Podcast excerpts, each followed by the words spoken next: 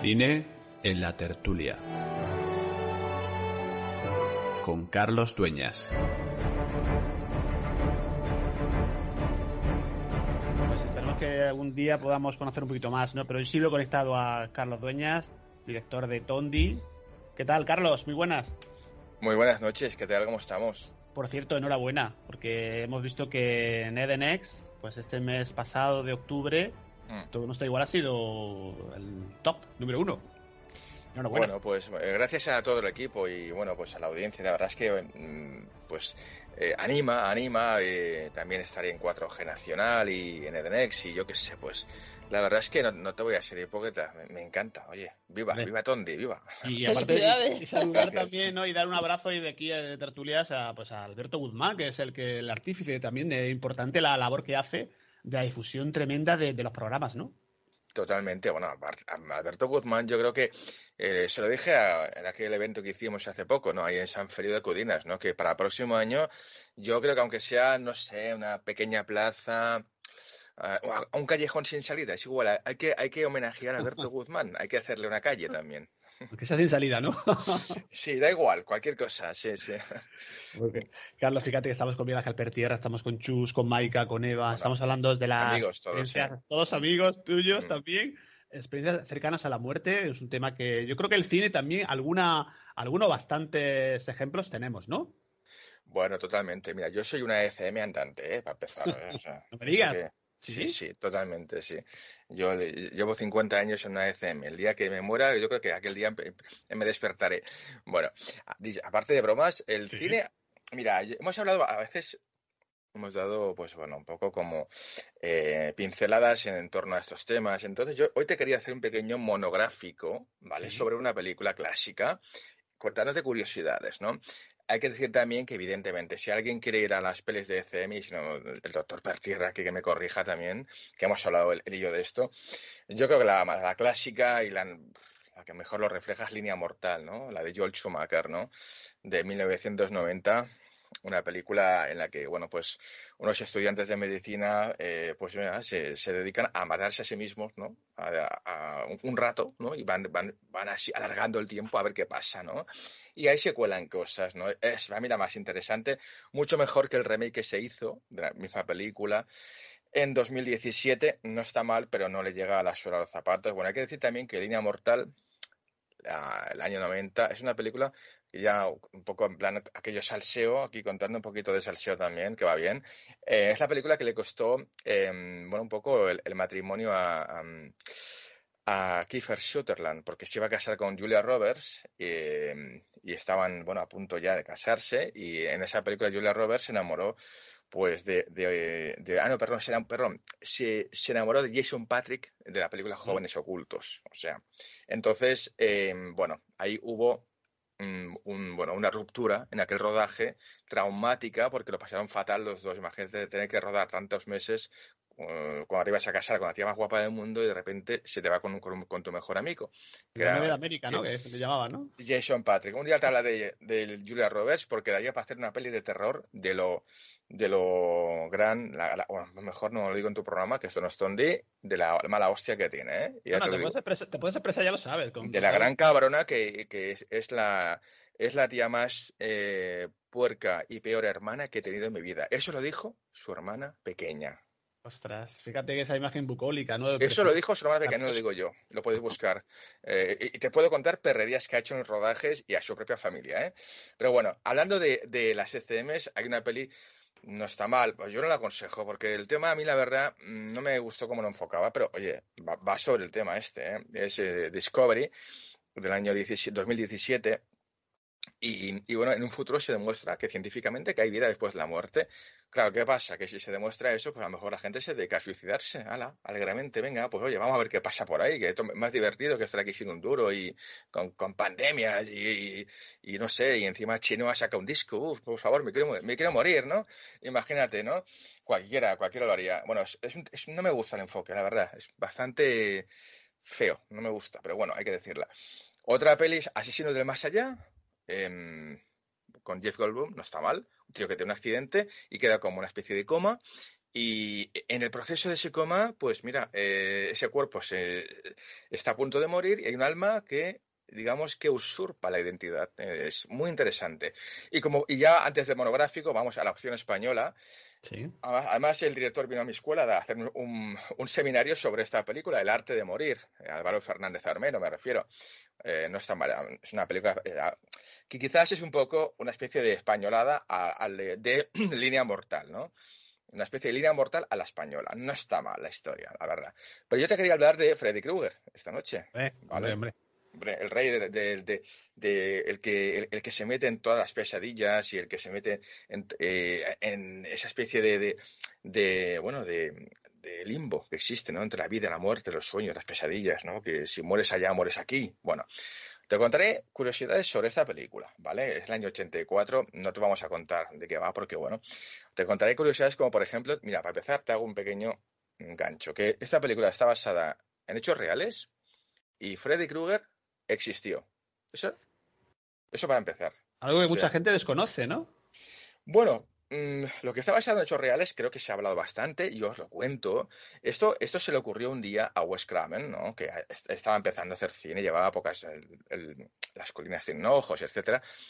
Em, y que, bueno, volando, volando en un avión, de repente vio el caso de una tribu, eh, una tribu asiática, que eh, moría en, los sueños, ¿no? Que te entras una, una enfermedad, ¿no? Eh, se llamaba eh, muerte súbita inesperada, ¿no? Pasaba de noche y se demostraba que dormían en, un proceso pesadillesco, brutal, y, y, él se imaginó, o sea, qué jodido debe ser morir en una pesadilla, ¿qué pasará, no? Empezó a imaginarse cosas y de ahí salió el personaje de Freddy Krueger, ¿no? Esta, esta enfermedad, hay, que decirlo, pues, eh, bueno, pues es, una tribu que se llama los Monk, ¿no? Em, y bueno, un poco, que, quien le puso nombre y apellido, justamente, fíjate, hasta, hasta ahí hemos llegado. O sea, lo de Halloween y lo de Colonia América, no, no es catalán, pero hay que decir que quien descubrió esta enfermedad de Freddy Krueger fue un catalán, el prestigioso cardiólogo español Pere Brugada, en 1992 fue, eh, que además era experto en arritmias cardíacas y todo esto, de la Universidad de Bruselas, descubrió esta, esta enfermedad y le puso nombre y apellido. O sea, hay que, hay que decirlo, ¿eh? cada uno lo suyo. Bueno, curiosidades. Helm Street, ¿qué es? Para empezar, Helm Street es la calle, porque por eso a nosotros no nos dice nada. Helm Street, ah, sí, la peli de Freddy Krueger, pero para los americanos ya tenía significado, porque Helm Street es nada más ni menos que la calle que asesinaron a Kennedy. Es, es muy icónica. O sea, es, la, la, calle que justo da a la Plaza Daily, donde asesinaron a Kennedy, y se llama Helm Street. O sea, cosa que ya es bastante icónica para ellos, ¿no? Curiosidades. La casa típica, la casa maravillosa donde se rodó eh, la, película, esa casita bucólica, idílica, americana, ¿no? Así como de, de, barrio periférico, ¿no? De urbanización americana típica, existe de verdad también. Eh, se encuentra en, 1428 North Genesee Avenue de, Los Ángeles, California. Además, tengo que decirlo porque yo estuve en la puerta, me llevan hasta la puerta, o sea, me hice una foto y todo. Y a ver, te lo digo porque si a alguien le interesa y tiene dinero por ahí, oye, si te sobran 2 millones de dólares, 2 millones con 100, Mm, está en venta, ¿eh? la puedes encontrar en Fotocasa, ¿eh? esta película está en venta ahora mismo, es un poco cara, tiene tres cuartos de baño, tres dormitorios, un baño y una piscina. yo doy información, eso para que le interese. Hablando de la peli, más curiosidades, la película costó 1,8 millones, de, muy poco, muy poco presupuesto para, para una película americana. Recaudó la friolera, la de 57 millones, o sea, un pelotazo de esos brutales, ya te digo yo, brutal, ni Bárcenas. Em, el actor de Freddy, pues bueno, nadie se puede imaginar Freddy Krueger sin Robert Englund, ¿no? Claro. Mm, luego te contaré otra pequeña curiosidad sobre esto. ¿eh? Pero, eh, bueno, al principio fue un tal David Warner, que mucha gente igual no lo ubica. Seguro que doctor Pertierra, porque él sé que le gusta mucho el cine o a, uno de otros compañeros también, es un actor secundario muy alto también, como que daba mucha impresión, ¿no? Salían Los Pasajeros del Tiempo, una película de Nicolas Meyer, muy guapa también. Em, y hubiese, hubiese, quedado bien David Warner, pero al final fue Robert Englund el que por ganas al final se quedó, y porque cobraba menos, porque era muy desconocido, solo había hecho V, eh, al final se quedó con el personaje de, de Freddy Krueger.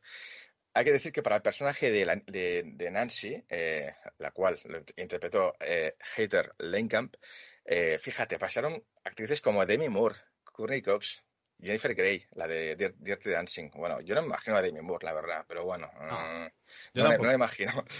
Eh, es la película que debutó Johnny Depp, y aquí está la gran curiosidad también, una de las grandes curiosidades, porque Johnny Depp acompañó a un colega que se llama Jake eh, Early Haley, un actor estaba empezando, un chaval joven, lo acompañó al casting y a, a Wes Craven le gustó mucho Johnny Depp y le hizo recitar unas frases del guion y le gustó tanto que al final se quedó para el personaje ese que muere, que muere, terriblemente, un amigo de la protagonista, muere brutal, y se quedó, y ahí, debutó Johnny Depp por casualidad, gracias a, a, Street. Curiosidades de la vida, eh, que este actor que quedó frustrado porque va a un casting y cogen a su amigo, no a él, Jake Earle Haley, vamos, eh, en 2010 fue ni más ni menos que Freddy Krueger en el remake de la película de Freddy Krueger. O sea, el que hace de Freddy Krueger es él. Tremendo. El amigo de Johnny Depp, que nunca, que nunca pudo debutar en, aquel, en el año 84, al final, en el remake del 2010, el que hace de Freddy Krueger es el amigo. Curiosidades, ¿no? Ya voy avanzando, que se queda, que queda poco, poco tiempo, pero, pero vamos, básicamente el primer guion era también un poco feo, iba sobre un, violador de niños y no le gustó a la, productora, a New Line Cinema, lo cambiaron. La iba a producir Disney con un plan muy bucólica, tampoco no, quiso Wes Craven, dijo que, que tenía que ser una película de terror y al final quedó como quedó, ¿no? Em, y ya para finalizar, os digo que, bueno, que el nombre de Freddy Krueger no es ni más ni menos que un pequeño homenaje que hizo Wes Craven, el director y guionista, eh, para vengarse, digámoslo así, vengarse de un auténtico cabrón que le hizo la vida imposible cuando era pequeño en el colegio, que le hacía bullying, un tal Freddy Krueger. Fred Krueger.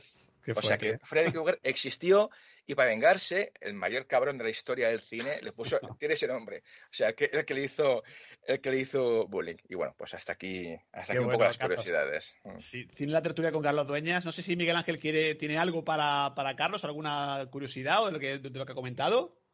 Sí, sí, yo estoy con él de acuerdo. La verdad es que, ante todo, saludarlo a Carlos de nuevo. Saludos. Y, la sapiencia que tiene el, tema del cine, que a mí sabe que me gusta. Hemos hecho, bueno, un programa sobre, sobre las barbaridades del cine. y es verdad, a mí me llama la atención esa de Línea Mortal, la de Julia Roberts, evidentemente, que es mucho más potente, y la de Discovery. La Discovery eh, es uno de los elementos éticos. ¿Qué ocurriría? Y a mí me, me gustó mucho. ¿Qué ocurriría si uno supiera que después de la vida hay otra vida. Eh, Imagínate. Mm. La película de Robert Redford, si no la, la mente no me falla, de Robert Redford, que trabaja fantásticamente, pues eh, ve cómo las personas pues se suicidan porque dice, oye, llevo aquí una vida de perro, eh, voy a cambiar al más allá que tengo una vida maravillosa, adecuada. Mm, ojo que con el tema ético también tendría mucha importancia. La verdad que es una película que, que me gustó, me gustó muchísimo había que planteárselo, ¿eh? ¿Qué pasaría? Porque yo no sé hasta qué punto es bueno que indaguemos mucho en esto, porque si un día se demuestra que después de la muerte hay vida, a ver qué pasa, ¿eh? A lo mejor alguno ya lo, lo sabe y lo está haciendo, ¿eh? Cuidado, ¿eh? Igual en vez de meterte en la cárcel te dan, no sé, te dan un jamón si matas a alguien, oye, mira, pues no, sé, ¿eh? Vete a saber. Carlos, antes de despedirte, al despertar, ¿cómo va la novela? Bien, fantástico. Bueno, ya sabéis que estoy trabajando lenta pero continuadamente en el proceso de largometraje también de, esta novela y esperamos ahora nuevas presentaciones en la FNAC del Triangle, por ejemplo, aquí en Plaza Cataluña, en Barcelona para enero, aún me tienen que confirmar el día, en Terrassa Sabadell eh, y bueno, por algunos sitios más, por ahí también estoy yo por ahí. Eh... La veo traducida al catalán ya mismo, ¿eh? No sé por qué. Ay, no, qué pereza. ¿Cómo se diría, por cierto? ¿Al achecarse? Al achecarse, no. No sé, no, ¿cómo sería? ¿Al despertar en catalán? No, no, quita, quita, no, no, no. no. ¿Al despertar en catalán? No, no sé. me da mucha pereza, me da mucha pereza. de momento en castellano y aparte que va muy bien. Nada, sí. emplazarte al próximo programa, Carlos. Como siempre, muchísimas gracias y hasta la próxima. ¿eh? Estamos aquí esperando. Que sé que tienes prisa, que te están esperando. A vosotros. Gracias. gracias. A todos. Adiós. Chao. Adiós, Carlos.